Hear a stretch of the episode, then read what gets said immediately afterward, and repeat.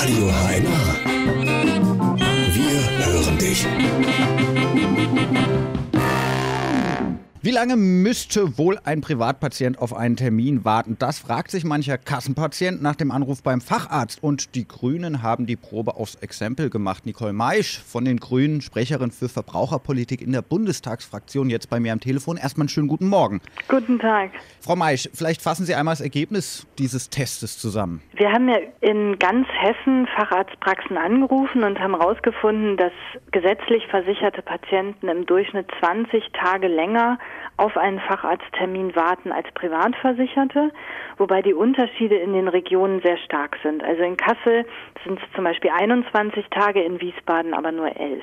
Woran liegt das? Ich nehme an, das haben wir jetzt nicht genau erhoben, die Gründe für die regionalen Unterschiede, dass es auch an der Facharztdichte liegt. Also wo viele Fachärzte angesiedelt sind, könnte ich mir vorstellen, wartet man dann entsprechend kürzer. Gab es denn auf diesen Test eine Reaktion zum Beispiel der Kassenärztlichen Vereinigung? Ja, also ich habe jetzt die Medien lange noch nicht genau gecheckt, aber es gibt schon erste Reaktionen mit der Begründung, zum Beispiel, dass die Praxen sich Zeitfenster für Notfälle freihalten müssen, die dann mit Privatpatienten gefüllt werden.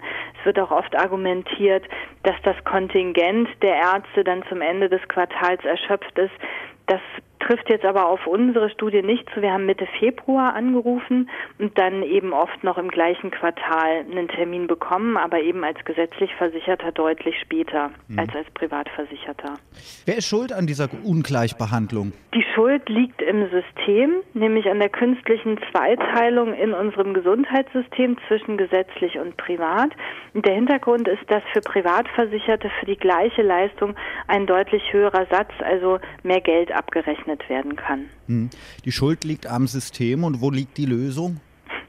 Wir sagen in der Bürgerversicherung, also in einem System, in dem alle gesetzlichen und privaten Krankenversicherungen eingebunden sind, sich in einem fairen Wettbewerb miteinander befinden, aber eben auch alle im Solidarsystem einbezogen sind. Im Moment ist es ja so, wer oberhalb der Beitragsbemessungsgrenze verdient oder Beamter ist, verabschiedet sich ja aus dem Solidarsystem und das kann in Zukunft nicht funktionieren. Hm.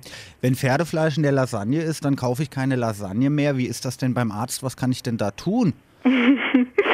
ähm, also 25 Prozent der Praxen, die wir angerufen haben, machen überhaupt keinen oder einen kaum merklichen Unterschied, was die Wartezeit angeht. Und wir als Patienten, als gesetzlich Versicherte müssen jetzt versuchen, diese 25 Prozent sehr gesetzlich versicherten freundlichen Praxen zu finden. Mhm. Ich glaube, viel mehr kann man nicht tun, außer natürlich, wenn es wirklich ein dringendes Anliegen ist, dann entsprechend die Dringlichkeit auch deutlich machen. Also sprich auch ein bisschen Penetranz beim Arzt könnte helfen. das weiß ich jetzt nicht. Ich denke, da ist jeder Arzt anders, jede Sprechstundenhilfe, wie sie dann darauf reagiert. Aber Fakt ist eben, es gibt ein Viertel der Praxen, die kaum einen Unterschied machen. Und wenn man Glück hat, findet man ja so eine. Der ganze Test zusammengefasst auf hna.de, nochmal mit allen Zahlen, Daten und Fakten. Vielen Dank an Nicole Maisch und einen erfolgreichen Tag noch. Ja, herzlichen Dank.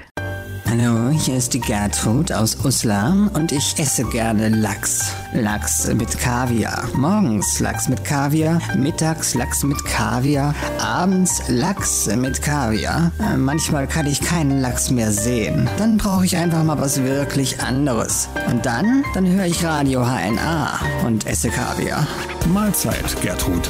Hier ist Radio HNA. Wir hören dich.